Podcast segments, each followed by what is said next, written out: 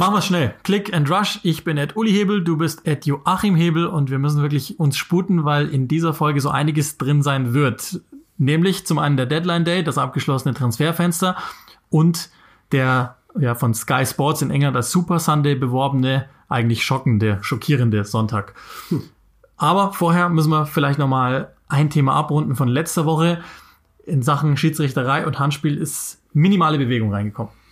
Ja, genau. Also es, äh, es gab ein Gespräch eben zwischen äh, der Premier League und den Schiedsrichtern, dass eben diese Regel nicht mehr so ausgelegt werden soll oder nicht mehr so heftig ausgelegt werden soll, wie es eben zuletzt der Fall war. Ich glaube, es wurde mehr hochgerechnet, sonst hätte es 88 äh, ähm, Handelfmeter gegeben, fast 300 Elfmeter insgesamt. Wir sind jetzt schon bei so vielen Elfmeter wie in der wie in der Saison von vor zwei Jahren, glaube ich, was wir jetzt schon nach drei was wir nach drei Spieltagen schon hatten.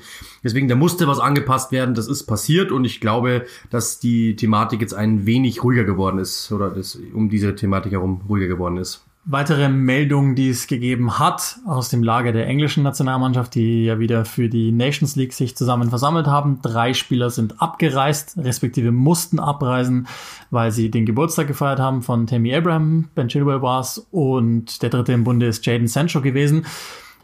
Soweit so schlecht, die Meldung, aber was damit einhergeht, ist, dass Gareth Southgate mehr und mehr Probleme bekommt. Wir haben ja äh, schon mal ganz kurz fallen lassen, dass er bislang alles sehr, sehr gut gelöst hat. Er ist ja loyal zu seinen Performern. Langsam nimmt es überhand. Wir hatten Harry Maguire, wir hatten die Geschichte mit Foden und Greenwood, wir hatten jetzt die, hm. diese Geschichte und ich bin gespannt, wann er irgendwann auch mal öffentlich zornig werden muss. Kyle Walker gab's auch. Um einfach, ja, zu sagen, Leute, also ein bisschen Disziplin ist nötig und ähm, das insbesondere unter ja, Berücksichtigung der aktuellen Situation. Ich glaube, da sind wir uns alle einig, solche Dinge gehen halt einfach nicht und das müssen die nach einem halben Jahr langsam auch mal geschnallt haben, dass solche Dinge einfach nicht funktionieren. Das ist ein Sicherheitsrisiko für den gesamten Sport, für die gesamte Mannschaft und darüber hinaus eben ja für die Fortführung solcher Dinge. Hast du gelesen, was Jaden Sancho geschrieben hat? Nee. Er wusste nicht, wie viele Leute auf dieser Party wären und äh, sein würden. Das wusste er nicht und im Nachhinein tut es ihm auch leid und äh, er sieht das natürlich auch ein, dass es Quatsch war. Und er nimmt die Verantwortung auf sich. Also wenn du es nicht weißt, dann ruf doch einfach an. Wie viele Leute kommen da? Dann ist so alles gut. Aber äh, Vermutlich ist er auch den ganzen Abend dann in freiwilliger Quarantäne geblieben. mit einer mit, mit einer Begleitung. Oh. Ja, also lassen wir das, weil weil gibt es keine, gibt's keine zwei Meinungen drüber. Sollte es nicht geben. Und ähm, damit kommen wir zum Transferfenster, das ja gestern mit einer Ausnahme äh, geendet ist oder zum Teil auch noch heute, was die Bekanntgaben betroffen hat. Die Ausnahme heißt, dass das Transferfenster innerenglisch noch bis zum 16. Oktober geöffnet ist. Also zwischen EFL und Premier League darf noch gedealt werden. Hintergrund ist das, dass am 20. Oktober die Premier Leagueisten ihren 25-Mann-Kader abzugeben haben. Free Agents die es ja tatsächlich noch gibt da draußen, sind aber weiterhin jederzeit zu verpflichten. Das Fenster ist jetzt ja das Verrückteste, glaube ich, das wir je erlebt haben, auch was den Zeitpunkt betrifft und auch nur ganz, ganz kurz geschlossen, weil im Januar geht es ja schon wieder weiter. Ist aber für uns Grund genug und da haben wir einiges mit zu tun an diesem heutigen Dienstag, dass wir äh, bewerten, wer hat gewonnen und wer hat verloren. Ganz besondere Berücksichtigung kriegt natürlich der Deadline Day. Es ist ja wirklich nochmal einiges passiert. Also wenn ich dich jetzt frage, und das sage ich schon mal vorneweg, es gibt weit mehr Gewinner, glaube ich, in diesem Transferfenster, als es Verlierer gibt, weil insgesamt die Premier League, glaube ich, ziemlich clever verpflichtet hat und noch mehr Star Power hinzugefügt hat, als wir ohnehin hatten. Aber wenn ich dich frage, wer sind die Verlierer des Transferfensters oder vielleicht auch des Deadline Days, wen nennst du mir als erstes?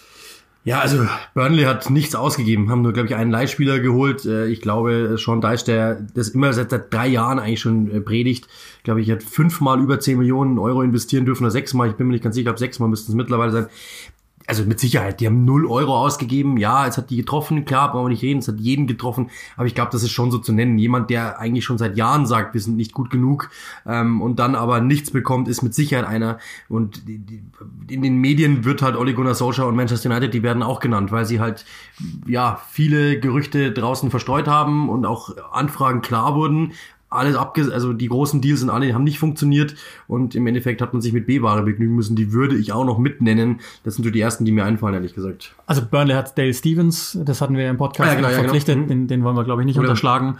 Ähm, Torwart meine ich müssen sie geholt haben noch. Äh, aber die Sache ist natürlich die, Das Aber Stevens war ablösbar, soweit ich weiß, oder? Ist das so? Nee, eine Million hat er gekostet. Okay, dann haben die das, Ähm, die, hat, hat Sky England auch falsch aufgeschrieben. Also die, die Sache ist, die Sache ist die Stimmt, bei ja. Burnley. Die haben ja zum Schluss nach dem Restart noch nicht mal mehr einen ganzen Kader zusammenbekommen. Also es ist ja nicht nur eine, eine Qualitätsfrage, sondern eine Quantitätsfrage. Und letztlich wird das auf kurz oder lang dazu führen, dass Sean Dyche den Verein verlässt. Und das würde ich mir sogar wünschen für ihn, weil die, die spielen jetzt auch schon einige Zeit lang Premier League Fußball. Die waren zwischendrin ja sogar mal europäisch. Also gut, da hat es jetzt nicht viel Geld geregnet, weil sie ja die Qualifikation nicht überstanden haben, aber sorry, da, ein bisschen mehr muss einfach drin sein, Pandemie her oder hin. Und ähm, wenn es nur Free Agents sind, die man verpflichtet, wie du es eben gesagt hast, Deutsch hast ja schon 18.000 Mal adressiert und ich, ich kann seinen, seinen Ärger dann darüber verstehen, den, den sie jetzt noch nicht, wenigstens ich habe es nicht öffentlich wahrgenommen, den sicherlich bei der nächsten Pressekonferenz dann ähm, vor dem nächsten Premier League-Spiel nochmal geben wird, weil er einfach abgefragt wird. Und der offensichtlichere Fall ist natürlich Manchester United. Die haben ja was gemacht. Also das, äh, es ist ja so, dass sie noch Alex Telles verpflichtet haben als Linksverteidiger. Sie haben Edinson Cavani noch verpflichtet. Sie sind Chris Smalling losgeworden, in Anführungszeichen, wobei es auch da sicherlich ähm, Argumente dafür geben könnte, dass der gar nicht unbedingt der formschwächste Innenverteidiger ist, nach allem, was ich mir sagen habe lassen über seine Form von der Roma. Ähm, aber da sind wir eben genau bei dem Punkt, kein Innenverteidiger geholt, wenn das überhaupt mal das Ziel war, keinen Außenspieler, noch, Sare scheint immer noch eine Möglichkeit zu sein, aber noch kein Außenspieler geholt, einen Mittelstürmer geholt, über dessen Verpflichtung man trefflich streiten kann und vor allen Dingen Jaden Sancho nicht bekommen, den sie jetzt im zweiten Transferfenster jagen mit einem festen Preis, den sie ja kennen und sie haben aber einfach gedacht, sie sind cleverer als der Rest und sie zahlen einfach mal so, man hört ja verschiedenes, zwischen 30 und 10 Millionen Pfund ist alles drin, weniger als Borussia Dortmund fordert. Und was heute rausgekommen ist, habe ich auch gerade erst gelesen, sie haben Jaden Sancho aufgefordert, äh, Gehaltskürzungen äh, zu akzeptieren.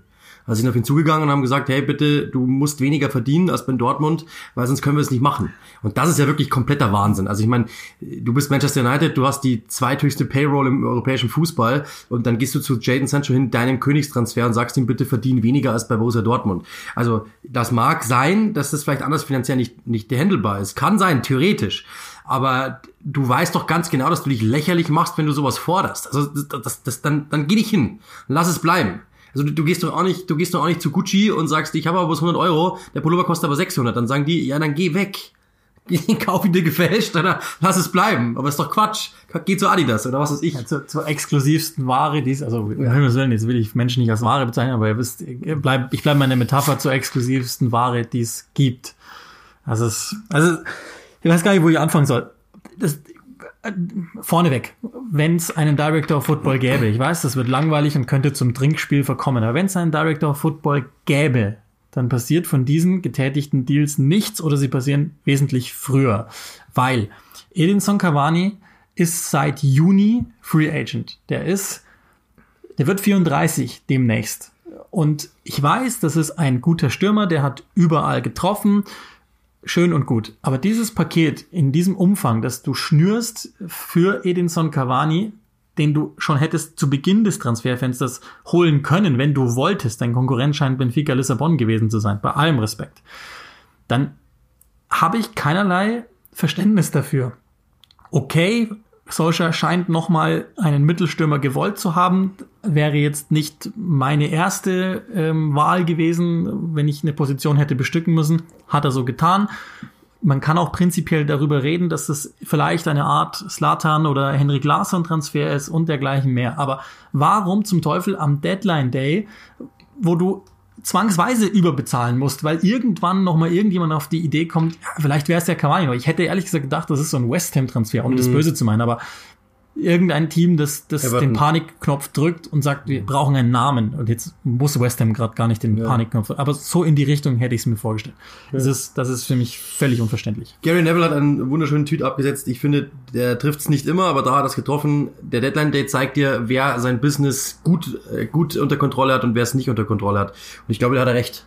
Das trifft auf den Punkt. Also Manchester United hat einfach, äh, das war Panik am Ende des Tages. Ja, sie haben ja noch mit äh, Facundo Pelistri, glaube ich, einen Argentinier geholt über die Außen, theoretisch äh, einen jungen Mann, aber ich, da bin ich mir auch ziemlich sicher, dass der, ähm, also erstmal äh, 8 Millionen, 8,5 Millionen ist auch viel für einen 19-Jährigen, glaube ich. Ähm, und ich glaube, dass der auch die, äh, die äh, Arbeitserlaubnis ja gar nicht bekommt, der da keine, keine Nationalmannschaft-Erfahrung äh, ist. Ich bin da erstmal wahnsinnig äh, vorsichtig, ob der überhaupt nochmal spielen wird oder in, in der Zeit. Und haben ja dann fürs nächste Saison auch mit Ahmad, äh, der Traoré? Ich glaube, im Januar sogar genau. schon. Ähm, also das heißt, Diallo. Diallo, genau, nicht Traoré, genau. Ähm, deswegen äh, bin ich mal gespannt, ob das auch noch, äh, also der kommt im Januar dann vielleicht noch. Also es ist insgesamt ja, aber also ja, wa- was was du wolltest, was du nicht bekommen hast. Und nochmal, das haben die eben auch alle Fans. Ich habe wirklich alle Manchester United Fans auf allen Seiten, die irgendwie was zitiert haben, haben gesagt, ja, recht und weil die haben ja gleich sofort gepostet, ähm, ha, habt Angst vor unserem vor unserem Sturm oder irgend sowas haben die glaube ich gepostet mit den Bildern mit Cavani und dann den Leuten Rashford bla bla bla und alle haben unisono drunter geschrieben, ja, aber wir haben hinten Harry Maguire und unsere Defensive ist wackelig und dann glaube ich ist ja alles gesagt. Ja, das ist, also nochmal, die, der Director Football, warum sage ich das? Weil das hätte einen langfristigen Plan zugrunde. Das Problem ist, United macht das im Transferfenster für Transferfenster gleich. Und seit Ferguson weg ist, haben sie eine runde Milliarde ausgegeben. Pfund, wohlgemerkt. Und es ist Fenster für Fenster genau derselbe Käse. Du hast gewisse Dinge, die aber das halbe Jahr vorher kaschiert wurden, die du dann nicht mehr angehst. Stichwort Innenverteidiger. Ja, stimmt. Das sah nach dem Restart halbwegs gut aus. Generell die Rückrunde kann man gerne zusammenfassen, sah alles ganz gut aus. Aber das lässt mich nicht darüber hinwegsehen, dass einfach immer noch nicht identifiziert ist, wer neben Harry Maguire spielt. Er braucht jemanden neben sich, weil ansonsten sieht er einfach zum Teil richtig lächerlich aus. Linksverteidigerposition, damit kann ich leben mit, mit Telles, der, den man auch, glaube ich, zu einem anderen Zeitpunkt hätte holen müssen, weil er gerade nicht mehr, äh, weil die Aktie gerade nicht mehr so hoch steht. Grundsolide, aber da, damit kann ich auch leben. Ich denke aber auch, und das ist ja auch das Problem, einer, der eher die Fähigkeiten offensiv haben sollte, denn defensiv. Aber damit kann ich noch leben. Und ich könnte prinzipiell auch mit Cavani leben, vielleicht auch zu einem günstigeren Preis. Aber jetzt kommt die Idiotie an der ganzen Sache. Du gehst zu Jaden Sancho hin, klar als die Nummer eins ausgewiesen. Und, und äh, verhältst dich einfach dilettantischer könnte es nicht gehen. Und am Ende, so hört man ja, dass, dass es irgendwie so um 10 Millionen Pfund gegangen sein soll. Und dieses Geld gibst du aber einem Edinson Cavani, der bestenfalls dein Backup ist. Mir fehlt jegliches Verständnis dafür, dass es liegt überhaupt keine Idee zugrunde und es ist eine Art Hotshotting, das Fenster für Fenster betrieben wird, um gewisse äh, Gruppen zu befrieden, was einfach nicht mehr funktioniert. Da muss jemand her, der strategisch langfristig denkt, weil, und da gehen wir weiter, und das werden wir dann im, im zweiten Teil der Sendung noch haben, es gibt auch auf der Trainerbank jemanden, bei dem ich nicht immer strategisch ganz klar sehe, worauf es hinauslaufen soll. Und jetzt können wir das Fenster bei United abrunden, weil ich glaube, wir beide, lass mich den Satz noch ganz kurz ähm, zu Ende bringen. Donny van de Beek habe hab ich ja auch schon mal getwittert und da war auch nicht jeder meiner Meinung. Kapiere ich auch nicht, den Transfer. Also ja, der Spieler ist gut, aber er passt einfach nicht. Also es ist, ich irgendwie, ich check nicht in diesem System, dass ich jetzt einfach mal das System verorte, obwohl es nicht der Fall ist, passt der nicht rein. Es ist einfach ein Transfer, den man getätigt hat, des Namens wegen und weil der Spieler individuell, das ist mir alles klar. Aber ins System passt er nicht rein und du hast eine Position doppelt besetzt, die wo es überhaupt kein Fragezeichen dahinter geben sollte. Ich glaube nämlich nicht daran, dass du sowohl mit Pogba als auch mit Donny van de Beek als auch mit Bruno spielen kannst. Und was machst du dann mit Matic? Geringeres Problem, aber ich glaube nicht daran. Und damit, sorry, das ist dann auch, auch der Abschluss.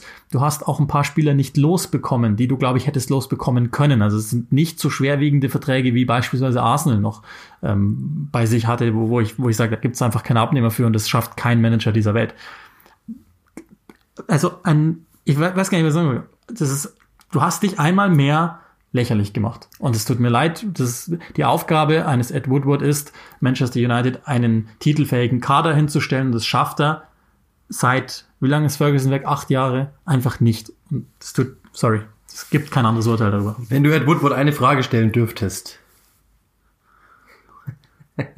Wa- Was machen Sie hier? Okay. Das ist kein, sorry. Das Also wie, wie der immer sitzt auf der Tribüne, habe ich das Gefühl, der kann gar nicht sprechen. Das sieht echt immer so, ich habe von dem noch nie eine Regung gesehen. Ich glaube, dass der echt einfach nur, das ist Also einfach nur Höhle. das war, war ja ganz witzig. Nach dem 5-1, glaube ich, hat die Regie direkt auf ihn geblendet. Und manchmal habe ich das Gefühl, er versteht, also der ist natürlich ein intelligenter Mann, das ist jetzt suffisant gemeint, aber manchmal habe ich das Gefühl, der versteht nicht, was da gerade passiert. Und dann passiert eben wieder die Suche nach dem Panikknopf und das macht es halt noch viel schlimmer. Also es ist, Aber angeblich sollen sie sich ja mit, äh, äh, schon, schon mit Pochettino schon unterhalten haben. Ja, es. lass uns das später mhm. gerne nochmal mit aufnehmen. Das soll man ja auch mal machen, hier gewisse Lunden legen. Gibt's sonst noch ein Team, bei dem du sagen würdest, Verlierer? Also ich habe noch eins im Blick, wo ich auch den, die, das Panikgefühl habe. Ja. Wobei ich jetzt, ich glaube, da ist die Jury noch nicht nee. fertig, darüber zu sagen, Verlierer, Gewinner oder das muss man jetzt erst. Der Fulham macht da wieder Fulham-Sachen. Ich glaube, ja. das ist so zu sehen. Also das haben wir ja schon besprochen. Äh, beim letzten Mal haben sie es halt äh, auch versucht mit, mit, mit großen Namen, in Anführungszeichen. Jetzt leihen sie mehr, holen mehr Premier League-Affinität, haben mit Arabioyo einen von äh, Innenverteidiger von äh, Manchester City geholt, auf das Cheek ausgeliehen von Chelsea wahrscheinlich auch bei Barclay funktioniert der besten Villa. Glaube ich, habe so das Gefühl, okay, dann holen wir da. Also im Grunde genommen, das ist äh, schon etwas, wo man sagen kann, ja, ist jetzt eigentlich dieselbe Geschichte wieder. Du ähm, steigst auf, lässt nicht die Mannschaft spielen, die aufgestiegen ist, dann holst einfach blind irgendjemanden rein der Haufen muss sich finden und dann hoffst du, dass du irgendwie was kriegst. Ja, es sah nicht gut aus, du musstest irgendwie reagieren. Ich glaube aber, das ist zu viel des Ganzen. Also ich glaube, was haben die Mannschaften wie Sheffield und Norwich und so weiter, was haben die denn voraus gehabt? Die haben einfach weiter dem System vertraut. Äh, und dann, das glaube ich, ist wahrscheinlich eher die Marschrichtung, als die die Fulham jetzt gerade eintreten. Aber okay, wir werden sehen, ob, vielleicht haben die, vielleicht haben sie recht.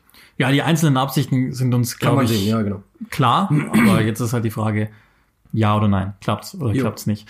Lass uns einen persönlichen, ich nenne es jetzt einfach mal Verlierer, vielleicht dreht sich das in ein, ein bis zwei Wochen schon, würde ich ihm sehr wünschen. Jack Wilshere, nicht mehr bei West Ham, glaube ich, kann man relativ schnell zusammenfassen. Wir haben ja gestern schon mal auch persönlich kurz besprochen. Irgendwie schön, dass es das noch gibt, dass jemand sagt, Geld beiseite, ich will Fußball spielen. Ja, aber was man so hört, ist, dass, was ich im Nachhinein noch gelesen habe, ist, dass äh, West Ham eher äh, darauf gedrängt hat. Also er wollte jetzt nicht unbedingt äh, den, den Vertrag auflösen. Er hätte ganz gern gezeigt, dass er, dass er, dass er noch spielen kann, weil er sagt, er ist so fit wie nie zuvor. Ähm, er hat gut trainiert und so weiter und hat trotzdem jetzt die Gelegenheit nicht bekommen, das zu zeigen, sondern es wurde ihm nahegelegt äh, zu gehen. Und das finde ich ist dann natürlich auch irgendwo heftig. Also ich hatte das irgendwie im ersten Moment, was ich so gelesen habe, irgendwie mehr in, in, in Eintracht das Gefühl, irgendwie, dass, dass dass das Ganze wäre irgendwie gemeinsamer äh, entschieden worden. Ist es scheinbar nicht. Gibt es eine Personalie, werde ich das auch gleich auf der positiven Seite fragen, wo du sagst, das ist der fürchterlichste Transfer hm. oder wir können es auch erweitern, Nicht-Transfer dieser Phase seit jetzt, seit wann ist das Fenster offen? Seit September, wo du sagst, Himmelswillen, wie, wie kann man das machen? Da fällt mir jetzt ehrlich gesagt auf Anhieb keiner ein. Wenn ich jetzt ehrlich bin, wüsste jetzt nicht, wo ich mir denke, um Gottes Willen. Fällt dir einer ein? Ich habe hab auch ganz lang schon überlegt und ich so, also es gibt nichts, was ich überhaupt gar nicht nachvollziehen kann. Wenn, dann sind es eher Laien. Äh, die, die, die Central-Personalie steht halt oben drüber ja. als um Himmels ja. Willen, wie, wie, wie könnt ihr nur, sozusagen. Ja. Dann leiten wir über auf, ähm, ich bin auch gespannt, ob wir vielleicht noch irgendwas dazwischen finden. Gewinner, Verlierer, es mag ja auch ein Mittelfeld geben. Ich hätte einen, der, der einen, den, den, den, den ich noch ganz kurz, ähm, der fast passiert wäre. Dele Alli gehen lassen, das wäre ein großer Fehler gewesen von Tottenham. Das, glaube ich, wäre so ein Transfer gewesen, wo ich dachte, hätte ich nicht verstanden, wieso leiht ihr den her? Deswegen ist es ja noch in Anführungszeichen gut gegangen, dass es nicht passiert ist. Dann nehme ich den Faden einfach mal auf und stelle als einen der Gewinner, da gibt es jetzt mehrere Tottenham vor. Absolut. Ich, vorneweg, ich, keine Ahnung, ich weiß immer noch nicht, was ich davon halten soll, von diesem Transferfenster, von den Umbauten, die Mourinho vornehmen wollte, will oder die er schon vorgenommen hat. Das weiß ich immer noch nicht genau. Aber der Plan, den er verfolgt hat, der scheint aufgegangen zu sein und das, obwohl die Kriegskasse recht leer sein soll. Du hast deine Offensive verbessert mit, mit Gareth Bale, mit Vinicius, Carlos Vinicius wohlgemerkt, den du geholt hast aus Portugal, der mir da schon als sehr physisch und torgefährlich aufgefallen ist. Auch guter Vorlagengeber, guter Verteiler einfach. Kann ich verstehen. Du hast äh, im Mittelfeld mit Heuber jemanden geholt, von dem alle hoffen, dass er irgendwie die Lücke Dembeles mal auffüllen kann, wo ich nochmal ein Fragezeichen dahinter setze. Du hast ähm, Regilon geholt auf der Linksverteidigerposition, von, von dem werden wir tolle Dinge sehen, bin ich fest davon überzeugt. Du hast mit Doherty die rechte Seite solide abgedichtet und du hast Deli Alli nicht verkauft, Dombele nicht verkauft, wo ich zwischenzeitlich mal bei beiden schwere Angst hatte. Cessignon ist gegangen. Dann nehmen wir vielleicht nochmal ganz kurz die Ausfahrt, weil der in die Bundesliga zu Hoffenheim gegangen ist. Dem wünsche ich einfach nur Spielzeit, ehrlich gesagt. Ja, genau. Ich glaube, es passt ihm, ich glaube, die Bundesliga passt ihm auch besser. Es ist äh, nicht ganz so physisch, sondern eher ein wenig technisch ähm, und taktisch. Ich glaube, dass er mit seiner Schnelligkeit, mit seiner Dynamik, mit seiner Beweglichkeit dort mit Sicherheit äh, positiv auffallen wird. Ja, glaube ich auch. Das, für den ist es einfach Zeit für ein, für Soft Reset. Ein, ein sehr arbeitswürdiger Profi, recht intelligent, wie ich mir habe sagen lassen. Äh, einfach, das lief seit der Rückrunde Fulhams in der, also vor eineinhalb Jahren einfach für ihn nicht gut. Und dann Verletzungen, neuer Verein, Pochettino weg, Mourinho da. Ist einfach an der Zeit für ihn irgendwo zu spielen, damit wir uns mal wieder daran erinnern, dass er wenigstens ein aufregender Mann für die Zukunft sein kann. Zeigt großes Potenzial. Ja, oder vielleicht im Verein seit 2021, ich weiß nicht. Aber Tottenham, glaube ich, insgesamt kann man, kann man schon mal vorsichtig äh, darstellen als jemand, der, als jemand, die einfach gut gearbeitet haben im Rahmen ihrer finanziellen Möglichkeiten. Harry Redknapp, habe ich gelesen, findet, dass Tottenham jetzt ein Meisterschaftsaspirant ist. Das geht mir dann doch noch weit. Ja, ich glaube, dass er das eher so in der Mischkalkulation gesehen hat mit den Upsets, die wir gesehen haben, Mannschaften, die verloren haben und so weiter. Ich glaube, dass sie dann oben reinstechen können, wenn sie so konstant in Anführungszeichen weiterspielen. Aber Mourinho, ähm, das habe ich schon öfter gesagt, äh, es geht ums Hier und Jetzt. Er hat Spieler verpflichtet, die jetzt funktionieren, die dem Kader jetzt weiterhelfen. Es geht um den kurzfristigen Erfolg. Das sind keine Transfers, die irgendwie die langfristigen Clubambitionen dann irgendwie nach hinten verschrauben, sondern es geht um das Hier und Jetzt. Und das hat er gut getan. Also Respekt dafür. Und auch das italienische Modell Modell gewählt, ja. Ähm, line, line, line. Und dann hoffen, dass wenn der Spieler funktioniert, kannst du ihn immer noch kaufen, theoretisch. Ich hoffe, dass ich jetzt auch keinen der Neuzugänge vergessen habe bei Tottenham. Glaub, bin aber ganz. Joe Hart. Joe, ja, sorry. ja, aber glaube wirklich gar nicht. Gar nicht ja, so verkehrt. Absolut. Ich, ich hoffe, dass ich, ich hoffe, dass ich da jetzt halbwegs durchgekommen bin. Ähm, ich würde, ich würde gern Leeds irgendwie noch nennen. Äh, klar steckt dafür ein Aufsteiger, Pandemie und so weiter, viel Geld drin, aber ähm, Llorente geholt, sehr guter Transfer, glaube ich. Ähm, Rodrigo Moreno geholt, sehr guter Transfer, hat er jetzt auch schon mal angedeutet gegen Manchester City. Dann äh, hast du jetzt Rafinha noch am Deadline Day bekommen, von dem ich ehrlich gesagt zu wenig weiß, um es irgendwie verstehen zu können, aber äh, habe mir sagen lassen, dass, dass der über ein gewisses Potenzial verfügen soll, auch über, über äh, Kreativität. Und wenn die Außenpositionen offensiv waren ja am ehesten noch das ausrechenbarste bei Leeds. Ähm, und so, so glaube ich irgendwie, hast du als, als Leeds United da jetzt einen Kader beieinander, der, der vor allen Dingen etwas breiter geworden ist, gute Sache, und mit dem Bielsa arbeiten kann. Und dass Leeds mit dem Abstieg nichts zu tun hat, glaube ich, das wissen wir spätestens seit dem Wochenende nochmal, dass, dass das ist. Absolut. Also, wie gesagt, nochmal, also es sind auch viele Transfers über Fulham. Ich bin da immer kein so großer Freund, wenn ein Team, äh, ein Aufsteiger immer komplett glaubt, den Kader verändern zu müssen, aber ich hoffe, dass Bielsa klug genug ist, diese Spiele einfach punktuell einzubauen und dann, glaube ich, wird es funktionieren. Also sieht zumindest so aus und Bielsa ist Bielsa. Also sein System ist klar und der wird dort keine zwei Meinungen deuten lassen. Wen, wen hast du noch auf der Gewinnerseite? Everton. Ja. Das muss man, Everton muss man so sehen. Also das ist, ähm, ich, ich habe das am Anfang sehr kritisch gesehen, weil ich dachte, du brauchst Dynamik im Mittelfeld, du brauchst Dynamik über die Außen, du hast Dynamik über die Außen nicht bekommen, du hast im Mittelfeld zwei von drei Spielern geholt, die nicht dynamisch sind und trotzdem ist das Spiel schneller geworden. Das ist phänomenal. Also du hast mit James Rodriguez jemanden, der öffnet, wo es nur geht, der ähm, Tore äh, sel selber trifft, der selber, der vorlegt wie ein Verrückter. Du hast mit Ducouré jemanden, der seine Dynamik wiedergefunden hat. Ähm, du hast äh, mit mit mit Ben Godfrey einen Innenverteidiger geholt. Das war genau das Problem. Ja, Markus Silva wollte eigentlich damals Kurt Zuma holen, hat dann vergessen, dass Chelsea eine Transfersperre hat und dementsprechend war klar, dass sie Zuma behalten werden. Das hat Silva bis zum Schluss nicht kapiert und dementsprechend dementsprechend keinen geholt letzte Saison. Dann haben die mit drei Innenverteidigern gespielt, wovon einer Mason Holgate war, bei dem sie Glück hatten, dass er sich überhaupt so entwickelt hat, wie er sich entwickelt hat.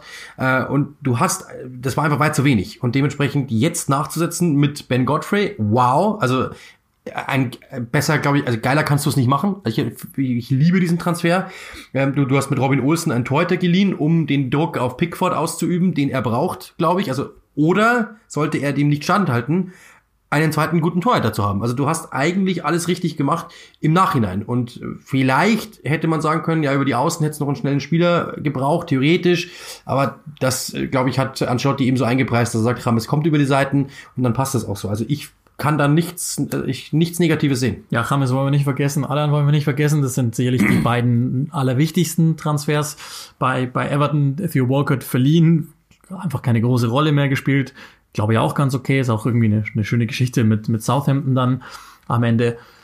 Also insgesamt finde ich auch, wenngleich, das sei auch noch angefügt, natürlich gewisse Versäumnisse der letzten Perioden aufholen müssen. Und mhm. ich bin auch, auch das sage ich gerne nochmal, ich bin immer noch nicht überzeugt, dass Everton eine Top-Mannschaft wird. Ich glaube immer noch, dass sie außerhalb der Top 7 sein werden, aber da ist jetzt, da ist jetzt was passiert und das ist, das ist gut und das ist ja, also mehr kann man ja auch nicht verlangen. Viel Geld ausgegeben, auch, auch das muss man dazu sagen, aber mehr kann ich jetzt vorläufig nicht verlangen von Everton. Ich glaube auch, dass das eine, eine richtig gute, ein richtig gutes Transferfenster gewesen ist. Ich glaube, das sind jetzt die offensichtlichsten aller Gewinner, wo, wo wir sagen können, okay, gut. Und jetzt vielleicht, vielleicht bist du auch andere Meinung, aber jetzt gibt's noch welche, wo ich dazwischen agieren wollte. Und der erste Club ist mit Tendenz wohlgemerkt zu den Gewinnern ist Arsenal. Hm. Äh, sicherlich der wichtigste Transfer ist kurz vor Toreschluss passiert, nämlich der Thomas Partey, wie wir haben so schön getwittert, no Thomas, no Party. Oh. Den Gag wollte ich eigentlich einbauen. Aber ich habe auch schon gesagt, dieses T-Shirt wird es geben im Arsenal Shop. Habe ich gestern noch gesagt. Gibt's ja, glaube ich, auch schon, oder? Ja, konnte sein, dass wir noch gemacht haben, aber das wundert mich überhaupt nicht. Ich, ich glaube schon. Also und ansonsten hat Arsenal auch ein paar Dinge ganz richtig gemacht. Allen voran Vertragsverlängerung Pierre-Emerick Aubameyang. Ich glaube, das ist auch wirklich die Grundlage für alles gewesen, was dann kam. Dann hast du Emiliano Martinez verkauft. Okay, gut. Deswegen so 100 Prozent. Also du musstest Geld verdienen, um gewisse Dinge zu finanzieren. Keine Frage. Aber das tut mir weh. Den hätte ich da gerne gesehen, ehrlich gesagt. Hättest du Leno verkauft oder Martinez? Ich hätte beide behalten, wenn es irgendwie gegangen wäre, ehrlich gesagt. Also das, Mert Martinez eigentlich, also das sieht man auch bei Aston Villa, die irgendwie auch noch zu den Gewinnern vielleicht zählen müssen. Oh ja. Ähm, ich der, der ist gut. Der ist einfach gut. Und den hätte ich gerne, als wenn es irgend gegangen wäre, als Backup behalten. Du spielst ja jetzt europäisch, dann hätte man ihm da gewisse Minuten geben können. Hätte ich gerne behalten. Das ist aber so einfach nur so ein, ja, so eine Geschichte nach dem Komma irgendwie. Aber du hast jetzt, also das war ja die, die Position, die wir immer gesagt haben und, und ähm, deswegen habe ich nur so eine, das ist so eine 80-prozentige Passform. Wir haben immer gesagt, Arsenal braucht einen kreativen Mann im zentralen Mittelfeld. Thomas ist, glaube ich, kreativer, als man so denkt, wenn man ihn so anschaut mit all seiner Masse. Sehr beständig gespielt bei Atletico. Ähm, letzte Saison taktisch über jeden Zweifel haben. Wenn, wenn du bei, bei Simeone so eine wichtige Rolle spielst, dann, dann ist das so. Ich hätte es mir fast noch einen Ticken weiter vorne allerdings gewünscht. Das ist, das ist das einzige kleinere Problem, das ich damit habe. Auch wenn ich denke, dass der sicherlich sehr, sehr gut funktionieren wird und, und einfach eine Verstärkung sein wird für Arsenal. Also auch dieser Transfer hat für mir ein Herz verdient. Also ich finde auch diesen Transfer richtig, richtig genial. Also ähm, ja, du hast recht, sie bräuchten noch einen Zehner, darüber haben wir ja gesprochen.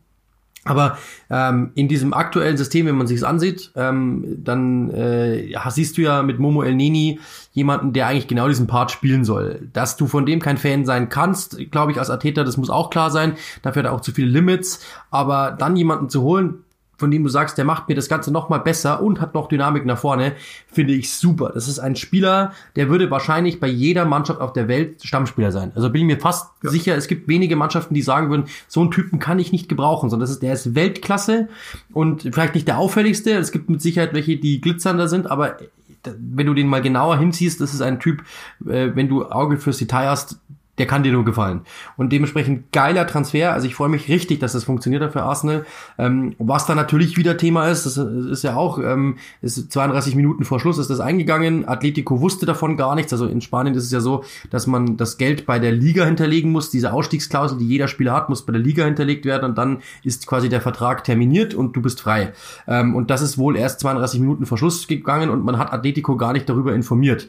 Und das ist natürlich war ja schon bei Ateta so, als er von Man City kam, dass Arsenal dort nicht informiert hat, sondern ihn einfach ange angesprochen hat. Ähm, das scheint irgendwie der neue Arsenal-Stil zu sein. Atletico meinte, die äh, Beziehungen sind nicht mehr zu reparieren. Kurioserweise haben sie dann Lucas Torreira ausgeliehen. Aber ja, trotzdem, äh, das, das scheint momentan so ein bisschen das, das Problem zu sein dort, dass Arsenal also sich an, an gewisse Gepflogenheiten nicht mehr hält. Und dann natürlich kommt dann nochmal oben drauf, du entlässt Mitarbeiter am Tag oder am glaub, Tag davor oder am gleichen Tag noch. Nee, ist schon am, ganz länger, am Anfang aber, der, der Aber es kam ja gestern dann raus eben zum Beispiel, dass äh, der Ganasaurus Rex, also dieses äh, dieses Maskottchen, dass das, dass das auch noch quasi entlassen worden ist, ja, oder die Person, die dahinter steckt, ähm, was natürlich komplett wahnsinnig ist, weil, das habe ich gestern auch schon gesagt, das ist natürlich ein PR-Desaster. Dir muss doch klar sein, dass die Boulevardzeitungen in England das aufnehmen. Und was kann der Typ verdienen? Im Jahr, im, im Monat vielleicht ein Tausender, 2000, was weiß ich, vielleicht sind es auch 5000, kann ja sein. Aber dafür diese PR, zu riskieren, muss dir klar sein. Und, und dann holst du ein paar Stunden später, also alle lachen dich aus über diese Aktion und der FC Sevilla postet, wir haben Garnissaus Rex verpflichtet und ähm, gewisse äh, Transferjournalisten schreiben dann, der, der Zeitpunkt ist scheiße, genau, machen wir uns klar, genau. Und, alle, und zehn Minuten später verpflichtest du für 50 Millionen einen Spieler, das ist halt schon heftig. Also, das ist von Arsenal momentan, ich finde, das ist, der, sagen wir so, der einzige Typ, der momentan Durchblick hat, ist Mikkel Arteta die, die Sache ist, glaube ich, das hängt nicht zusammen. Das wissen, wissen wir auch. sind Absolut. Andere, andere Departments, zwei, aber das wird öffentlich ja. so nicht gesehen genau. werden und es hat genau. einen, das, das, das schmeckt komisch nach auf jeden Fall. Und nichtsdestotrotz, Gabriel wollen wir auch nicht vergessen, glaube hatte auch ja, ja. zumindest einen guten Start ins Leben bei Arsenal jetzt genossen. Sieht soweit so okay aus. Und warum kann ich sie jetzt nicht 100% als Gewinner verorten? Weil das sind ein paar Deals, die sie, die sie gerne, William nicht zu vergessen, ja. unbedingt, sind ein paar Deals, die sie gerne losgeworden wären, aber nochmal, das, das sind, glaube ich, die mit schwierigsten zu veräußernden Verträge im, im äh, europäischen oder generell im Weltfußball. Özil, Mustafi, ist, ist einfach sau schwierig, die von der Gehaltsliste zu bekommen. Aber, und das scheint ja Artetas Wunschmann gewesen zu sein, Thomas bekommen, obwohl du eigentlich kein Geld hast, obwohl du eigentlich irgendwie auch wenig zu bieten hast, außer Aufbruchstimmung damit sind sie so, ja, irgendwie an der Kante stehen die so. Aston Villa vielleicht noch ganz kurz. Also oh ja, ja, geht ja, auch, geht auch, glaube ich, relativ schnell, weil wir die wesentlichen Deals ja besprochen hatten schon in den vorherigen Podcasts. Aber ähm, du hast jetzt noch mit Ross Barkley jemanden dazu bekommen, der ja direkt gleich mal funktioniert hat. Du hattest auf der Torhüterposition ein riesengroßes Problem. Ich glaube, er hat letzte Saison mit vier unterschiedlichen Torhütern gespielt. Du hast Martinez verpflichtet, von einem Top-Club geholt, der dort überragend Leistung gebracht hat. 81 Prozent der Bälle abgewehrt hat. Das war Liga-Höchstwert in der letzten Saison, wenn auch nur in neun Spielen, aber immerhin. Klasse. Du hast einen Rechtsverteidiger, ein riesengroßes Problem gehabt. El Mohammadi, Gilbert haben nicht funktioniert. Du hast mit Matty Catch jemanden geholt, der sofort gezeigt hat, ich kann's. Du hattest im Mittelfeld zwei hervorragende Spieler mit McGinn und mit Douglas Lewis. Dazu hast du Ross Barkley ausgeliehen von Chelsea, der sofort gezeigt hat, ich mein's ernst. Äh, und dazu hast du dann, äh, du hast einen Außenspieler gebraucht, hast mit Bertrand Traoré jemanden geholt und du hast dann vorne drinnen das Problem gehabt, du hast keinen Knipser. Ollie Watkins hat gezeigt, dass es kann, gegen Liverpool dreimal getroffen. Also ich glaube, so von der Idee her, von dem Level, auf dem ähm, Aston Villa sich bewegt hat, die sind einen Schritt nach vorne gegangen, auf jeden Fall. Also man, Dean Smith meinte, wenn wir in der Liga bleiben, dann können wir es auch mit den Großen aufnehmen, Jahr zwei. Äh, dann werden wir zeigen, wer wir sind. Auf dem Transfermarkt muss ich sagen, Respekt. Also wenn du das dann noch mit den Leuten garnierst, die du hast, Minks, Grealish und wie sie alle McGinn eben, ja. Also ich bin Fan der äh, ich, die erste Mannschaft liest sich echt gut. Ja, da gäbe es keine, kaum jemanden, den ich verkaufen würde. Ich glaube, die, die Idee hinter Barclay ist auch nochmal klar geworden. ähm, McGinn kommt langsam wieder in Form, ist ja immer noch nicht ganz der, der er, der er einst war. Und Douglas Lewis können sich ein bisschen tiefer aufhalten und Barclay kann etwas mehr, also bei dem weiß ich ja immer noch nicht ganz genau, was er werden soll, aber wenn er so spielt wie am Wochenende, ist auch scheißegal, ob ich das weiß oder nicht, dann funktioniert ja alles soweit so gut. Auch ein ganz netter Auftakt sicherlich für einen Everton-Boy gegen Liverpool so zu starten. Es gibt noch ein Team, bei dem ich nicht sicher bin, wird es dir ziemlich sicher auch so gehen. Ist es mehr passiert, als ich dachte bei den Wolverhampton Wanderers. Es ist natürlich noch portugiesischer geworden, das war uns soweit so klar, aber da ist viel bewegt worden und ob es dann letztlich zu den Zielen führt oder nicht, das steht, denke ich, noch offen im Moment. Ja, also ich hätte auch gedacht, dass sie, also sagen wir so, es, es fängt jetzt an, ein wenig zu bröckeln, weil du hast ja mit Diogo Jota jemanden verloren, du hast mit äh, Matt Doherty jemanden verloren, zwei verloren, die Stamm, also die so in, im Kern der Mannschaft waren ähm, und hast natürlich versucht, das auszubessern irgendwie. Äh, mit Semedo bist du mit Sicherheit besser geworden, das kann sein, ja. Aber äh, ich hätte gedacht, dass die länger zusammenbleiben, ehrlich gesagt, dass das nicht so schnell aufgebrochen wird. Aber jetzt musste halt angepasst werden. Ich glaube, Nuno Espirito Santo war nicht so zufrieden, auch gerade, dass Doherty ging und gerade auch für diesen geringen Betrag. Äh, aber ja, sie haben es versucht auszubessern. Muss sagen, das System ist jetzt eh ein anderes geworden. Dementsprechend war Jota so ein wenig raus. Aber ja, ich bin gespannt, was daraus wird. Also ich hätte gedacht, dass Jota eher bleibt und sie setzen einen dahinter. Aber ja, dann geht, lassen sie ihn gehen. Für den Preis wahrscheinlich dann auch nicht mehr zu diskutieren. Vielleicht auch so ein bisschen. Ähm, Absolut. Noch ein Team, ganz, wirklich ganz, ganz kurz, wir, müssen einfach anziehen, sonst wird es mit einer Stunde nix. Hä? Das ich gerne drin gehabt hätte, ist Liverpool, weil Thiago top, ähm, haben wir besprochen, Diogo Jota jo. haben wir auch besprochen, dass das alles werden kann und so, alles schön und gut. Ähm, die Überleitung, die jetzt gleich kommt, oder Überleitung wäre zu viel, das, das solltet ihr, den Faden solltet ihr euch im Kopf behalten, weil es kann sein, dass ihr ihn aufnehmen könnt. Auf der Innenverteidigerposition wäre es vielleicht doch noch ganz nett gewesen. Und dann können wir direkt überleiten, fast direkt überleiten, weil auch da frage ich dich logischerweise noch, wer ist hm. der herausstechende Transfer? Gibt es vielleicht einen Bruno im, in Anführungszeichen, Sommer 2020? Der, der am meisten einschlagen wird? Ja, oder der schon eingeschlagen James hat. Rodriguez. Ich sag sogar Alan.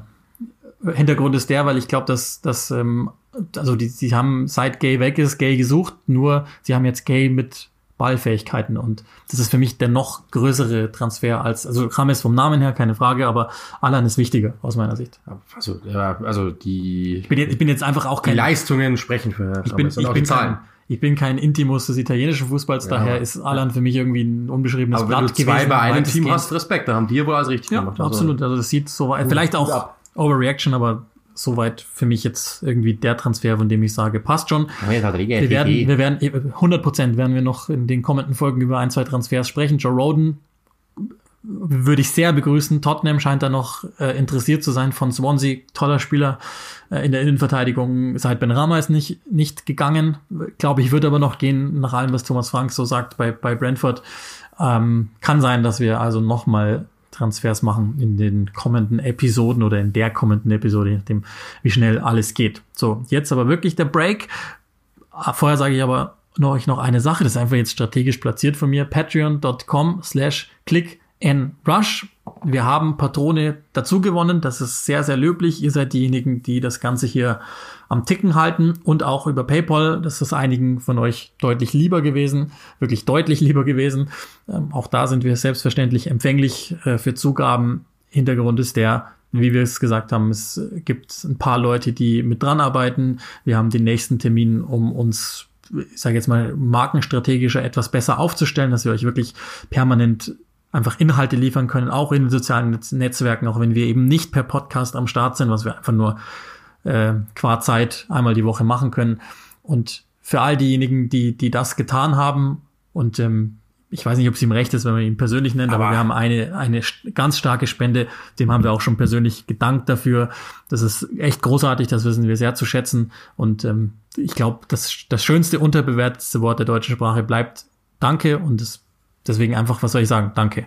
Ja, Sandy hat, äh, ich glaube, ich sag's einfach mal, ich werde den Nachnamen jetzt nicht sagen, aber Sandy hat 50 Euro gespendet. Ich finde, das ist schon, das ist ein einmaliger Betrag, aber es ist echt viel Geld, weil für 50 Euro, das ist kein Stundenlohn, ja. Also da musst du schon jemand sein. Ähm, dementsprechend vielen, vielen Dank und wir freuen uns da wirklich sehr drüber, über jede einzelne Spende, auch wenn es ein Euro ist oder sonst was. Ähm, aber das muss herausgehoben werden, weil das ist wirklich, also das ist einfach zu danken. Also wie gesagt, jeder gibt das, was er kann oder will. Und wir sind dankbar für alles, weil das führt diese Sache weiterhin fort. Und genau das wollen wir jetzt auch tun mit unserem Thema des Tages, das zweifellos eins der Saison bleiben wird.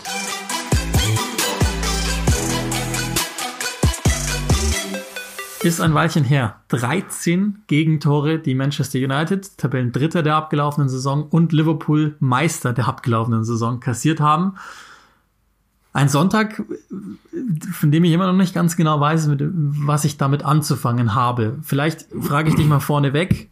Manchester United zu Hause 1 zu 6 gegen Tottenham verloren, Liverpool auswärts macht es aber nicht besser, 2 zu 7 gegen Aston Villa verloren, die gerade so mit einem Punkt die Klasse gehalten haben. Was war die schockierendere Performance am Sonntag?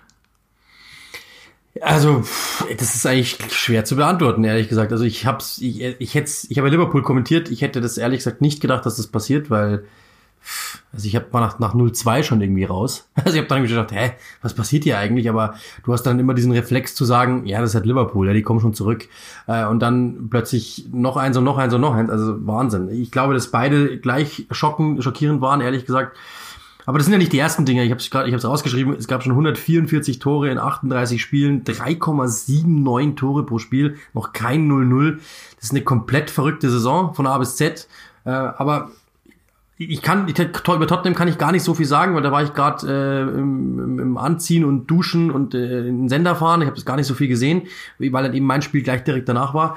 Ähm, aber bei Liverpool kann man dann schon sagen, da ist, da ist halt dann, da ist wirklich einfach alles zusammengekommen. Also das muss man schon sagen. Es war defensiv schwach, okay, dann passiert aber ein Fehler, 1-0, dann bist du, oder 0-1, dann bist du ähm, hm. natürlich irgendwo so, dass du dir denkst, oh, was ist hier los? Oh Mann, Mist, jetzt liegen wir hier zurück und musst dich erstmal von dem Schock, dann passiert das zweite Tor gleich kurz drauf und dann bist du natürlich mental irgendwo raus, passt dann nicht mehr auf und die anderen hatten Bock. Und dann kommt natürlich auch noch die Sache, dass dann auch noch drei abgefälschte Schüsse reingehen. In der letzten Saison, glaube ich, war es kein einziger, der abgefälscht bei Liverpool, äh, den sie kassiert haben, abgefälscht. Also es kam einfach alles zusammen, was die Leistung nicht entschuldigt, aber ein wenig erklärt, äh, in der Höhe halt nicht. Aber da haben wir auch schon drüber gesprochen, warum das so ist. Ich glaube einfach, die Mannschaften sind mental einfach noch nicht auf der Höhe. Also ich kann mir das irgendwie nicht erklären. Das sind teilweise wirklich lustlose Leistungen, wo du einfach echt, da fehlt die Spannung. Also mir fehlt irgendwo die Spannung dann. Ja. Ähm, gerade bei diesen großen Clubs, ich meine, als kleiner wie Aston Villa, denkst du dir vielleicht, die haben keine Spannung, den, die, die packen, jetzt packen wir sie. Du hast davor zwei Spiele gewonnen, bist dann vielleicht mit so einer breiten Brust, dass du dir denkst, warum soll hier heute nichts gehen? Warum soll hier nichts gehen? Wir sind jetzt so gut, das lassen wir uns nicht nehmen. Und dann hat der Gegner eben nicht die Spannung und dann kannst du ihn an so einem Tag was nehmen. Das glaube ich ist der Grund. Fitness ist dann auch noch ein Unterschied. Ich meine, klar, die großen Teams haben wir auch schon gesprochen. Vier Wochen Vorbereitung. Zwei davon waren die Spieler bei der Nationalmannschaft die letzte Saison ist dann gerade mal irgendwie, was was sechs Wochen her oder so. Das, das kann nicht funktionieren. Also beim besten Willen nicht. Ich kann schon verstehen, dass du als Spieler vielleicht einfach noch nicht wieder, gerade aus dem Titel, den Motor so schnell starten kannst. Ich glaube, das kann, kann schon rückeln. So, jetzt, jetzt kommt der Punkt. Also ich finde, dass die, die Performance Liverpools so jetzt einfach nur auf den Sonntag gemünzt ähm, freakiger war als die Manchester United. Es mag auch am Gegner liegen, dass ich das anders bewerte. Aber ähm, der insgesamte Trend bei Manchester United ist für mich einfach noch besorgniserregender und, und das hängt ja zusammen mit, mit, der, mit der Leistung auf dem Transfermarkt, das greift äh, schrecklich ineinander sozusagen. Und ähm, bei Liverpool, das ist, und das ist jetzt die große Frage. Ich, ich weiß einfach immer noch nicht, das ist, wie du es gesagt hast, war einfach ein bizarres Fußballspiel mit, mit Szenen, die so gar nicht passieren können. Es hat natürlich auch sportliche Gründe, aber, und, und da bin ich jetzt einfach sehr gespannt. Und das, das, das ist das Merseyside Derby, das ich, keine Ahnung, am, am, am längsten seit Ewigkeiten erwarte, obwohl es wahrscheinlich das langweiligste in Sachen Stimmung auf den Rängen sein wird. Aber, und er wird, glaube ich, seit David Moyes nicht mehr gewonnen, irgendwie zehn Jahre oder irgendwas, glaube ich, dergleichen müsste es sein. Aber da, da lernen wir mehr über Liverpool und, und was es bedeutet, weil insgesamt ist auch da die Entwicklung seit der gewonnenen Meisterschaft nicht gut. Und da haben wir noch gesagt, ja gut, nach der Meisterschaft fällt halt was runter, dann, hat's, dann hast du kurze Vorbereitungen und so weiter. Aber es wird ja auf der Insel immer diskutiert, das haben wir auch im Vorfeld ganz kurz angesprochen, als wir uns zu Liverpool unterhalten haben im Vorfeld deines Spiels. Es wird immer wieder darüber diskutiert, über die in Anführungszeichen hohe Linie, die verteidigt wird. Aber das ist das ist keine, keine Entschuldigung für mich, dass du, dass du ein Spiel gegen Aston Villa, dass du dich richtig abschießen lässt, ohne Spannung, ohne ähm, Zeichen dagegen. Und das ist aber dann auch zeitgleich wieder, und, und da schließt sich dann der Kreis. Wenn du geschaut hast, und ich, ich habe fast gar nicht gecheckt, wie mir passiert. Also erstens fehlt Mané, der natürlich einfach nochmal körperlicher ist, als es Diogo Jota ist, den, den ich eigentlich schon für gut gegen den Ball halte. Aber wenn in diesem System Klops quasi draufschieben, einer oder zwei nicht mitmachen, dann kann es genau so gehen. Und dann hat es nur begrenzt mit der hohen Linie, Abseitsfalle und so weiter zu tun. Aber die Innenverteidiger oder die, generell die Verteidiger, wo man auch nochmal gesehen hat, Trent Alexander-Arnold hat defensiv pff, Große Schwächen. Joe Gomez ist an einem guten Tag neben Van Dijk ein richtig guter. An einem schlechten Tag ist er immer noch wahnsinnig wild. Dann sehen die einfach auch schlecht aus. Und ich glaube einfach, und deswegen sehe ich Uniteds Performance schwieriger. Ich glaube einfach, dass das ein einmaliger Ausrutscher bleibt. Vielleicht mit, mit mehr Graustufen, als, als ich gerade denke. Aber sie, ich glaube, sie sind das Team, das es weiterhin zu schlagen gilt. Und man sieht da, dass einfach zu, zu, diesem Stand der Vorbereitung solche Dinge noch nicht funktionieren, weil es kann, also klar, irgendwie würde jedem sofort wieder in den Kopf kommen, damals bei Dortmund Jürgen Klopp, als er gegangen ist in der Hinrunde, lief alles richtig schlecht. So, ich glaube, dass es eher im Moment daran liegt, dass, es, dass sie noch nicht so scharf, so körperlich, wie du eben sagst, fit sind. Es ja, gibt ja auch Statistiken, dass mehr Fouls als Tacklings passieren in der gesamten Premier League, insbesondere bei den Spitzenteams. Und gerade, da wird es ja auch nochmal interessant, die äh, offensiv verteidigenden Teams haben gerade diese Probleme. Und es muss einfach an der fehlenden Vorbereitung liegen, weil die Qualität haben sie nicht über Nacht verloren. Und insbesondere nicht so verloren. Ja, absolut. Anderes Thema, du darfst nicht sieben kassieren gegen Aston Villa dann. Oder Ja, ja, zehn sein können. Ich glaube auch, dass, also was man, wenn man Jürgen Klopp so gesehen hat, ich glaube, dass es wirklich so ist, dass er, also ich glaube, bei 2 zu 4, glaube ich, wäre es so gewesen, dass er die Mannschaft zusammengefaltet hätte. Bei 2 zu 7, glaube ich, bringst du einen Schmunzler und sagst, Leute, ich glaube, wir es tun gut daran, das einfach zu vergessen und sowas will ich nie wieder sehen von euch. Und dann, glaube ich, ist es auch vorbei. Also kann passieren. Ich, klar, man, du hast der Liverpool das erste Mal seit 1963 sieben Tore kassiert. Das ist wahnwitzig und das ist eine das ist eine Blamage, muss man ja klar sagen. Also ich meine, alle haben darüber gesprochen. Es war nirgends nicht Thema. Und das werden sie sich anhören müssen. Das muss man schon sagen. Aber ja, ich glaube, das ja, ist halt so passiert. Es kann aber auch der Moment sein, ja, dass du eben sagst, okay, jetzt zeigen wir es nochmal allen. Okay, jetzt müssen wir noch, wir müssen scheinbar wirklich alles liefern, das zeigen wir denen jetzt nochmal. Wir werden nochmal Meister. Vielleicht ist es der Moment, den sie gebraucht haben. Das kann natürlich sein. Witzig nur, dass es genau an dem Wochenende passiert, an dem Sergio Ja. Bubac diese Aussage getätigt hat gegenüber, glaube ich, einem russischen Journalisten bei The Athletic, äh, dass er die Arbeit als Trainer gemacht habe. Das lassen wir jetzt einfach mal so ungeordnet da stehen. Ich habe noch was an Zahlenwerk, wenn ich es schon da habe, um euch einfach noch mal auch die Dimension klar zu machen. Der erste Meister seit 1953, der sieben Gegentore kassiert hat. Und Ollie Watkins ist der erste Hattricker gegen Liverpool in der Premier League seit 2010. Kommst du auf den anderen Namen? Ich hätte es nie gewusst. Nie. Der, der letzte, der 2010 drei gegen Liverpool gemacht hat. Andrea Schabin. Dimitar Berbatov. Aschabin war, glaube ich, 2009, Ah. soweit ich mich erinnere. Ähm, aber, also, zeigt Ah. auch nochmal, generell Aber Schabin hat ist, doch mal 4 sogar gemacht, oder? War das nicht sogar 4-4?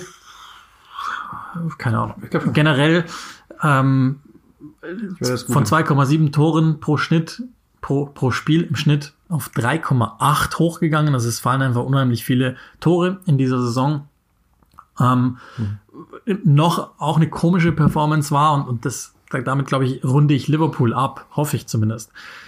Und sie hatten gegen Leeds gleiche Probleme. Da hat die Abseitsfalle auch vorne und hinten nicht funktioniert. Aber sie haben gegen Leeds gerade so gewonnen. Manchester City hat das nicht getan. 1 zu 1 gegen den Aufsteiger Leeds gespielt und in der letzten halben Stunde also richtig dominiert worden von Leeds.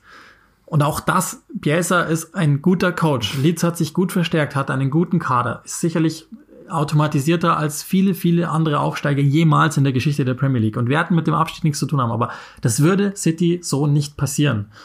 Und das ist der Grund, warum ich immer noch denke, dass Liverpool unterm Strich, das war jetzt einfach ein fieser Ausrutscher, der auch richtig wehtut, aber einer, der halt wirklich nur unter Ausrutscher läuft. Also das ist einfach irgendwie ein, ja, ein Freak, der da passiert ist. So. Und ähm, dann kommen wir zu Manchester United. Auch da, da sage ich die Zahlen einmal vorneweg. Vier Tore im Old Trafford in einer Hälfte kassiert. Das ist zuletzt 1957 passiert. Zwei Heimniederlagen in Folge zum Auftakt. Das hat es noch gar nicht gegeben bei Manchester United. Und jetzt kommen wir aus einer Saison, in der mich ganz viele Manchester-Fans beflegelt haben und gesagt haben, Ole Gunnar Solskjaer ist selbstverständlich der richtige Trainer und wir können dieses Jahr um die Meisterschaft spielen. Jetzt No, könnten wir so einen, jetzt könnten wir so einen Nit einspielen oder so. Nein, tun sie nicht. Und das ist, das ist für mich die, die sehr viel besorgniserregendere Entwicklung bei United, dass das einfach auf allen Ebenen ressortübergreifend zeigt, es ist kein Overall-Plan da. Und das hat mir jetzt nochmal exakt gesehen. Kleine Einschränkungen natürlich bis zum Platzverweis Martials, wo durchaus hätte Lamela auch gehen müssen. Sah es noch nicht so viel aus. Danach ist es halt wahnsinnig schnell von der Klippe gestürzt, die ganze Sache. Und das, ja, irgendwie lässt mich alarmiert zurück. Also ich, ich finde, man hat in diesem Spiel gesehen, Solskjaer weiß nicht, was zu tun ist, wenn er nicht weiß, was zu tun ist. Er hat einfach keine Ahnung. Es ist überhaupt kein System da und, und bei diesen, das möchte ich ihm gar nicht wegnehmen. All diese Highlights, die es gegeben hat in seiner, in seiner Amtszeit, da, da sind so wahnsinnig viele Lowlights dann auch drin, so wie dieses, wo ich einfach denke, ihr liegt falsch, ihr irrt fachlich und deswegen habe ich irgendwie mehr Angst, weil der, weil der Trend und die, die, die zum Teil kaschierten Dinge, die sind nicht kaschiert. Ich habe ja zwei dieser drei Spiele kommentiert. Ähm, die vorherige gehen, wenn du mal siehst, dass du gegen Crystal Palace eigentlich keine Chance hattest, wenn du ehrlich bist. Äh, du hast verloren, ja. Dann hast du gegen Brighton mit Glück gewonnen. Ähm, hattest eigentlich drei, hattest zwei Torchancen, hast drei Tore gemacht. Das Spiel war schon abgepfiffen und du kriegst einen Elfmeter trotzdem nachgeschickt, nachgeschickten Handelfmeter.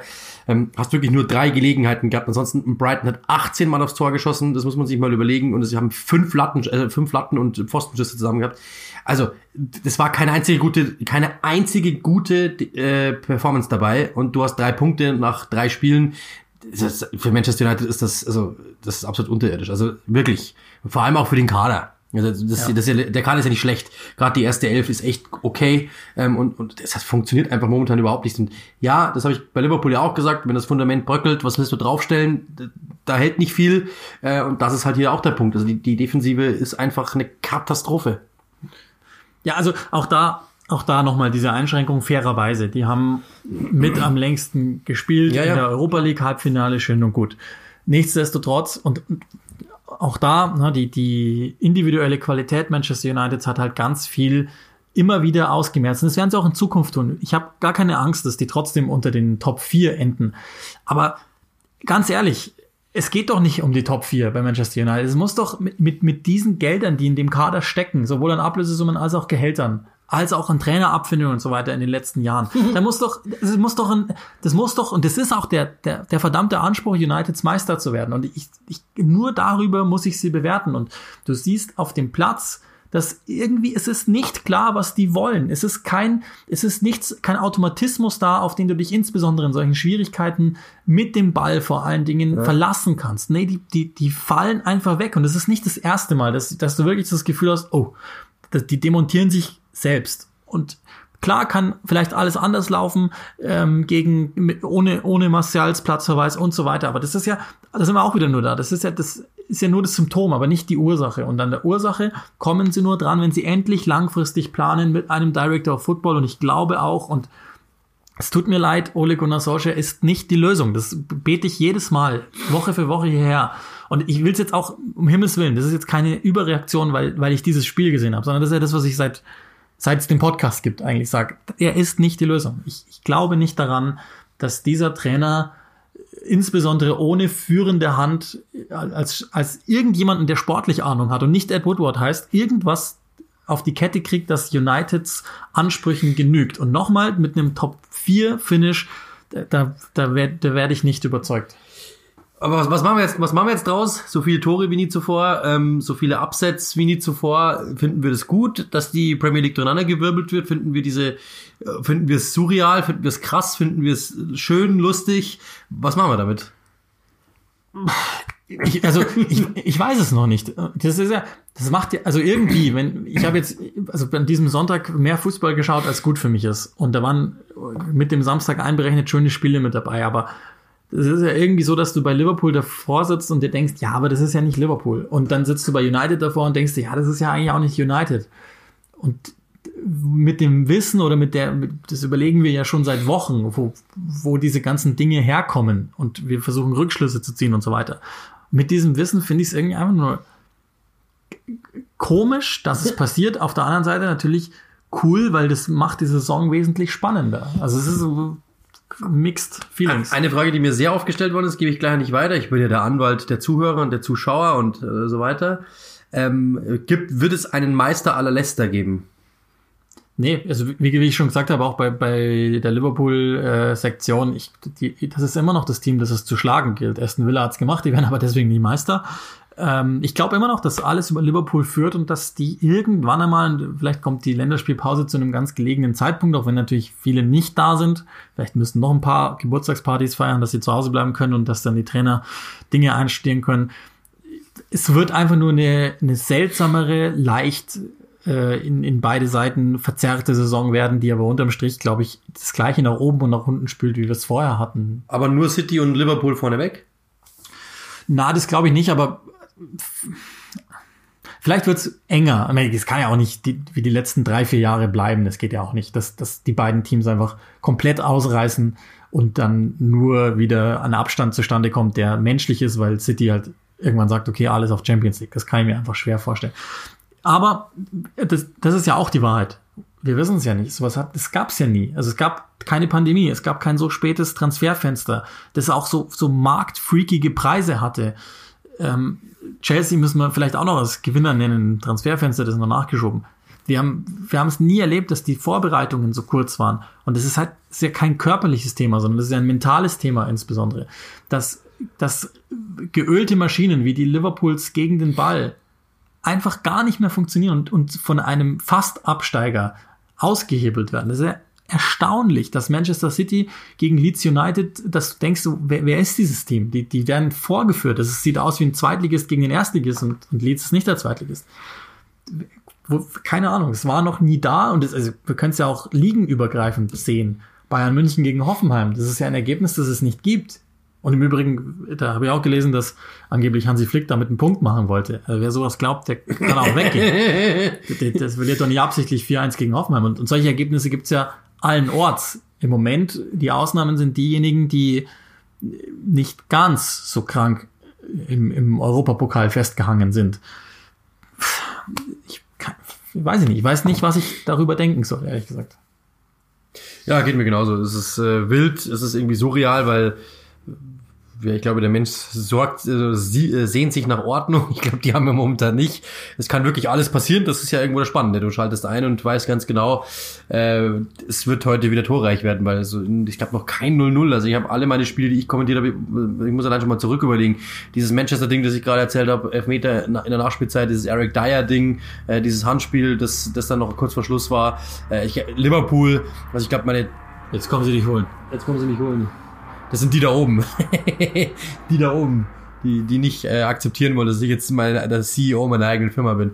Ja, also allein die, die Spiele, die ich hatte, äh, letzten, die, letzten, die, die letzten drei Spiele, die ich hatte, waren schon krank eigentlich alle. Ja, genau, dann noch Everton, die 4-2 gewinnen. Also, es passiert so viel, das ist einfach wirklich Wahnsinn und das kann, also sehr, sehr viele Highlights. Ich glaube, wer Premier League schaut, momentan kriegt auf jeden Fall ein ganz gutes Produkt äh, geliefert. Also zumindest ein sehr aufregendes Produkt. Lass uns abbinden, weil das, das ist gar nicht so einfach, das zu machen. Auch nicht vergessen. Das sind historische Niederlagen für Liverpool und Manchester United, keine Frage, aber es sind auch historische Siege für Aston Villa, genau. die wir schon geadelt haben in, in, in Sachen Transfers, dass er einfach ziemlich viel ziemlich gut aus. Jack Grealish war überragend und zeigt an so einem Tag, was, was alles geht, wie scharf die sein können. Und auch Tottenham und insbesondere Tottenham, die müssen alle 48 Stunden spielen gerade mit dieser, mit dieser unsäglichen mhm. Europa League Qualifikation.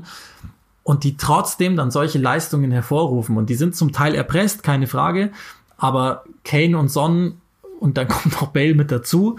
Mourinho scheint auf dem richtigen Weg zu sein mit dieser Truppe und das ist eine nicht, die muss man hervorheben, diese Leistung, trotz dieser Strapazen. Das ist ja dann eigentlich die Antithese zu dem, was wir gerade ausgeführt haben. Ja, Wahnsinn.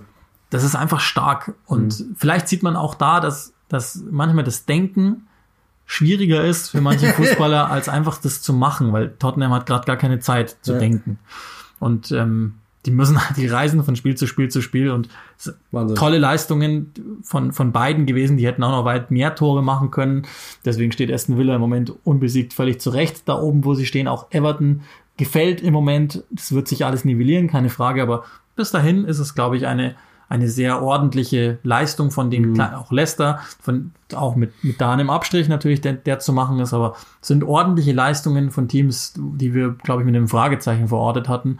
Und ähm, so endet dann dieser verrückte Spieltag. Man merkt es mir auch an, ich bin irgendwie auch Pulses gestiegen, weil, weil einfach Leicht. so viel zu tun und zu lassen war in, in, und so viel zu denken. Es gab viele Themen, die ich da stehen hatte, wo ich dachte, nee, komm, wir hatten nichts im Podcast verloren, weil kriegen wir einfach nicht unter. Wie zum Beispiel, das wäre schon ewig her, EFL Cup Sieg von, von äh, Arsenal über Liverpool oder, oder ähm, Eric, Dyer. Eric Dyer, der aufs Klo muss während des Spiels, was ich so auch noch nie erlebt hatte und auch nicht recht wusste, was los ist zu, zu dem Zeitpunkt.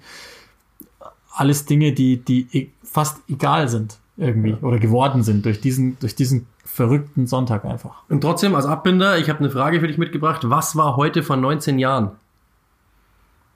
2001. Du hast es auf einem Kleidungsstück verewigt.